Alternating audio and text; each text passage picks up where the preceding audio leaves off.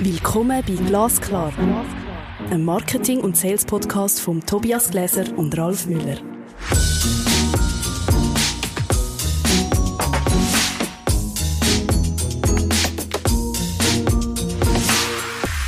Tobias, hallo. Hallo Ralf. hallo Tobias. Willkommen zur Episode 29. Und zwar, das ist ganz und gar deine Folge. Das ist Schicksal. Jetzt wird's persönlich. Dein Weg von der Kunst zur Content-Strategie. Und wenn man also in einem Content entwickeln Strateg muss Fragen stellen, dann kommt man ein bisschen ins Schwadern oder in der Vorbereitung, was tue ich jetzt dem Menschen für Fragen stellen? Und gerade wenn man ihn auch schon so lange kennt wie ich dich, ist es umso schwieriger. Und da bin ich auf elf Fragen gestoßen. Oh, ich bin gespannt. Nein, ich habe sie schon gesehen. Wir können es ruhig zugeben. Genau, ich bin im Moment ein Buch Tools der Mentoren am Lesen und der Tim Ferriss, der Autor von dem Buch, hat elf Fragen, wo, wo er allen seinen Gästen stellen und die möchte ich aufgreifen und die möchte ich heute auch dir stellen. Bist du bereit? Ich bin gespannt.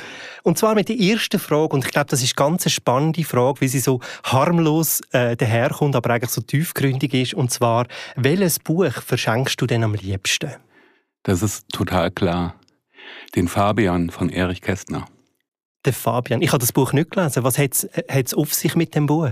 Erich Kästner war da ein ähm, Werbetexter in den 20er Jahren in Berlin und hat dieses Buch über die Situation in Berlin geschrieben. Und es ist so, dass du auf jeder zweiten Seite einen Satz liest, den du noch nie gedacht hast. Also äh, es ist ein inspirierendes Buch. Wahnsinn. Fall. Und ein älteres Buch, das inspirierend ist. Total dicht. Total voll mit präziser Beobachtung, Sprachvermögen und einer gehörigen Portion Distanz zur Welt. Kann man sagen, dass gute Ideen zeitlos sind, deiner Meinung nach? Ich glaube ja. Unendlich. Unendlich. Wir dürfen ja nicht nur Bücher kaufen, sondern auch andere Anschaffungen im Leben. Was ist so eine Anschaffung, ähm, wo du dir gönnt hast in den, in den letzten sechs Monaten, wo wirklich einschneidend dein Leben verändert hat? Du meinst die, die in dem Manuskript, was du mir vorher geschickt hast, mit unter 100 Franken bezeichnet wurde? Genau. Unter 100 Franken. Weil auch kleine Anschaffungen können ja lebensverändernd sein, oder? Ja. Bin ich nicht alleine, aber das 9-Euro-Ticket in Deutschland, das ist ähm, ein Ticket, was jeder kaufen kann und für 9 Euro mit dem Nahverkehr durch ganz Deutschland fahren kann. Das verändert tatsächlich gerade ein bisschen das Land und auch mich. Und wie, inwiefern tut dich das verändern? Weil so ein 9-Euro-Ticket, das klingt ja eben wirklich so ein bisschen simpel oder naiv fast, oder? Aber es kann äh, das Leben verändern. Wie verändert das dein Leben? Man ist einerseits nachhaltig unterwegs, ne? mit der, mit der Bahn halt. Ich mache jetzt keine Werbung. Und ähm, es ist tatsächlich so, dass die Hemmschwelle, ähm, mobil zu sein oder jetzt tatsächlich mal irgendwo hinzufahren, wesentlich geringer ist. Äh, und diese Herabsetzung der Hemmschwelle führt zu neuen Begegnungen. Und ich kann nur sagen, bin ein Fan davon.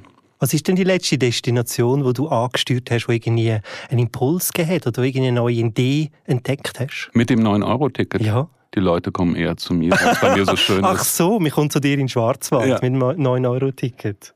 Kommt mir das denn wirklich auch? Du bräuchtest von hier aus wahrscheinlich so fünf, sechs Stunden. mit der ÖV? ja.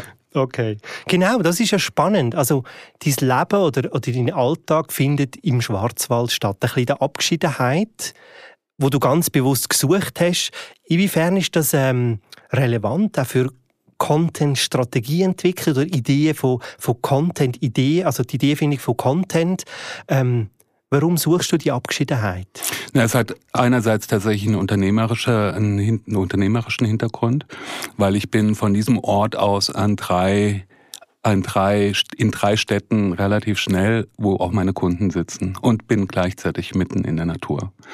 Und auf der anderen Seite ist es so, dass die Konzentration, die da an diesem Ort möglich ist, die, das nicht abgelenkt sein tatsächlich der Sache dient. Also du brauchst eigentlich das Pulsierende wie auch die Ruhe für, für, für dein tägliche Arbeiten. Ich glaube, diese, diese Wechselbeziehung ist ähm, grundsätzlich total fundamental Basis von allem. Wir sind in einer Zeit, wo, wo man auch, wie soll ich sagen, wo Misserfolg akzeptiert ist, oder? Wo wir sagen, auch zu einem unternehmerischen Dasein gehören nicht nur Erfolg, sondern auch Misserfolg dazu. Was würdest du sagen, ist in deiner Laufbahn vom, von, von der Kunst zum, zur Content-Strategie, wir kommen dann nachher noch ein bisschen mehr auf Kunst, ähm, ein Misserfolg war, der wirklich einschneidend im positiven Sinn war. Oder? Also ein Misserfolg kann ja wirklich eine Weiche stellen zum Besseren. Also das war tatsächlich ähm, der Wechsel, ohne jetzt in Details eingehen zu wollen, aber der Wechsel von der Kunst, der Kunstwelt in die Kommunikationswelt ähm, weil das eine Aufgabe bedeutet hat. Ich hatte zehn Jahre als Künstler gearbeitet und auch respektable Erfolge, habe dann aber aus einer inhaltlichen Überlegung gewechselt. Dazu kommen wir, glaube ich, später. Nein, ich würde sagen, wir bleiben gerade da, wenn wir schon so sind. Ähm, also von Kunst zur Kommunikation.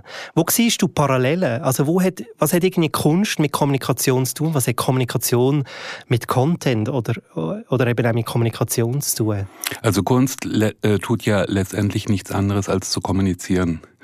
In gewisser Weise ist es eine Aufzeichnung von kommunikativen Situationen über mehrere tausend Jahre um es mal so ganz krass zu sagen. Außerdem sind die Informationen, die in Kunst enthalten sind, für die Nachwelt so diese Dauerbrenner und unter Umständen vorhanden.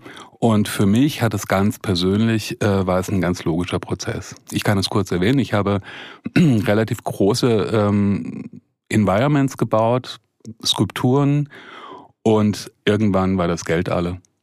Und, und irgendwann, wenn das Geld alle ist, musst du dir überlegen, was mache ich jetzt? Und dann dachte ich, okay, ich beschreibe, was ich tun will. In möglichst kurzen Zusammenhängen, möglichst Short Stories. Also das heißt, die Skulptur wird zur Kurzgeschichte.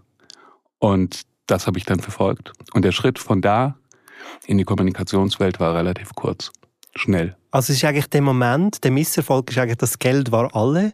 Und was ist, also was, was kannst du oder was kann ich, wenn ich jetzt mich in dich hineinversetze, was kann ich machen mit diesen Kompetenzen, Fähigkeiten, aber auch Leidenschaft? Was kann ich Neues daraus generieren? Kann man das so sagen? Das kann man so sagen, ja. Und noch dazu kommt, ähm, das ist halt auch immer eine Frage des Wichtignehmens. Wie wichtig nehme ich mich? Was habe ich der Welt zu sagen? Oder kann ich auch im Auftrag von anderen der Welt etwas sagen? Und das zweite, die zweite Möglichkeit habe ich gewählt weil sie mir vielfältiger erschien. Und doch tut sich Kommunikation von Kunst unterscheiden. Was sind die grundlegendsten oder inwiefern tut sich eben Kommunikation von Kunst auch unterscheiden? Naja, es sind so ähm, im wesentlichen Sinne die Zeiträume. Kunst ist wesentlich verzögert, ist sozusagen Slow Motion, super Slow Motion. Und äh, Kommunikation in der Kommunikationswelt, also Unternehmenskommunikation, kann, wenn sie gut funktioniert, sehr, sehr schnell ganze Situationen verändern. Von Unternehmen, von Einzelpersonen, von Institutionen und noch viel, noch viel wichtiger von Ideen. Auf die nächste Antwort bin ich auch gespannt. Und zwar, wenn du an einem beliebigen Ort ein riesiges Plakat mit einem beliebigen Inhalt könntest aufhängen. Was wäre das und warum? Oder vielleicht auch, wo würdest du es aufhängen? Ich würde es. da bin ich gespannt. Ich bin gespannt den Satz, der wird dir bekannt vorkommen. Also ich habe mehrere Sätze zur Auswahl, aber ähm, dieser Satz, weil wir sehr viel über Technologien sprechen in unserem Business, also Social Media und so weiter und so fort. Ähm, wir haben es richtig mit einer Technologieoffensive zu tun und ich glaube, die Technologie ist aber ohne, wenn, also wenn sie keine Inhalte transportiert, nur die Hälfte wert und Tobias, du hast diesen schönen Satz, glaube ich, gesagt, Technologie ist wie eine Seilbahn ohne Fahrgäste. Mhm. Wo würdest du es aufhängen? Bei der Seilbahn. bei Technologieunternehmen.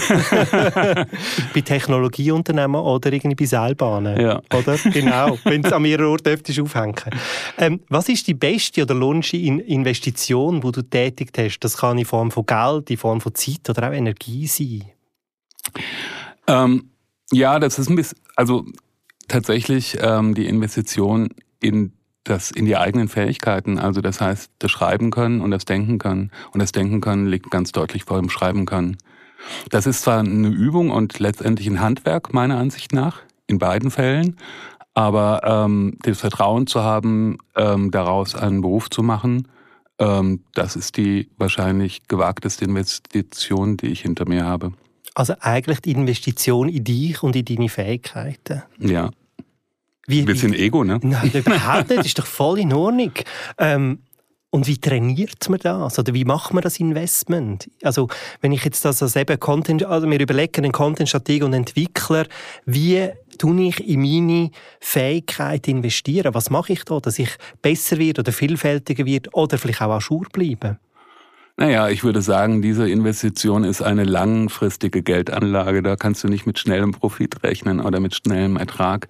Und es ist tatsächlich auch diese Übungsgeschichte. Ähm, da gibt's regel regelmäßig Aufs und regelmäßig Abs. Und da muss man drüber stehen. Und ähm, dann geht es halt auch darum, bin ich eigentlich noch entwicklungsfähig? Also das heißt, jeden Tag zu überprüfen, ob du einen Schritt weiter gegangen bist in der letzten Zeit oder nicht. Und das finde ich relativ wichtig. Dieses ähm, nicht an einem Platz stehen wie so ein Zuhörer, der einfach nur wiedergibt, was ihm widerfährt, sondern immer ein Stück weiter zu gehen und gucken, ob man das, was man gehört hat, vielleicht noch anders verarbeiten kann, anders beschreiben kann, zu anderen Schlüssen führt, als die man bisher gezogen hat.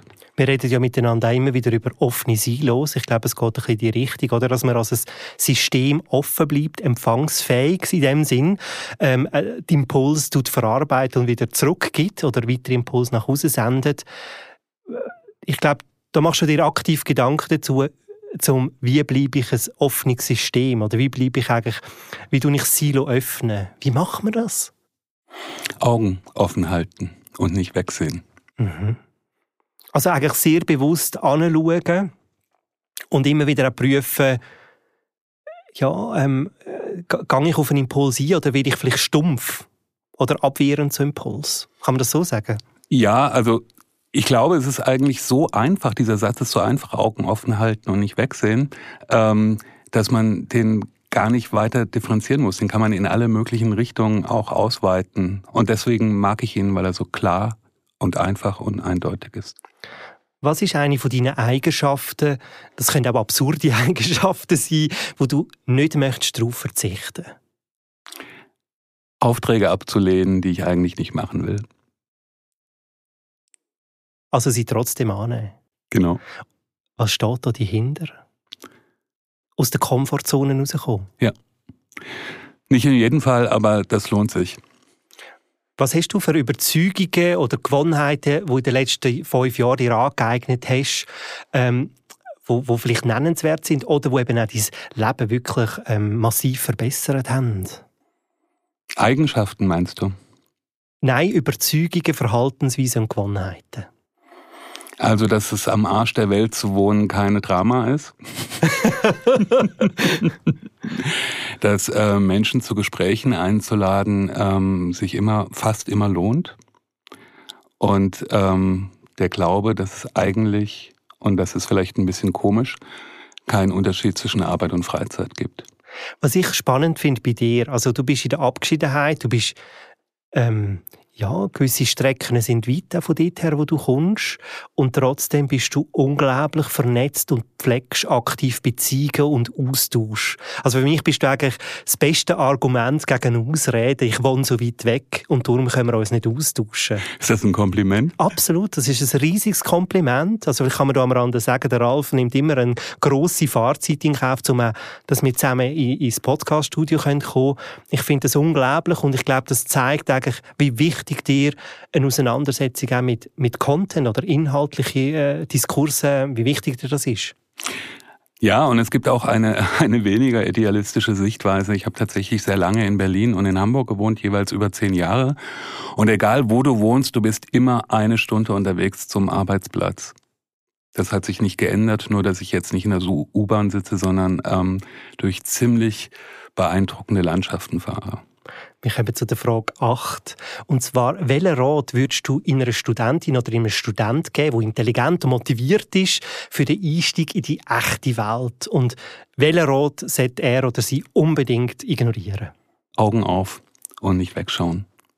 Und was gibt es denn für schlechte Ratschläge in deinem beruflichen Umfeld oder im Fachgebiet? Also Sachen, man sagt, das muss man machen oder so geht das, und wo du eigentlich findest, das ist eigentlich völlig falsch.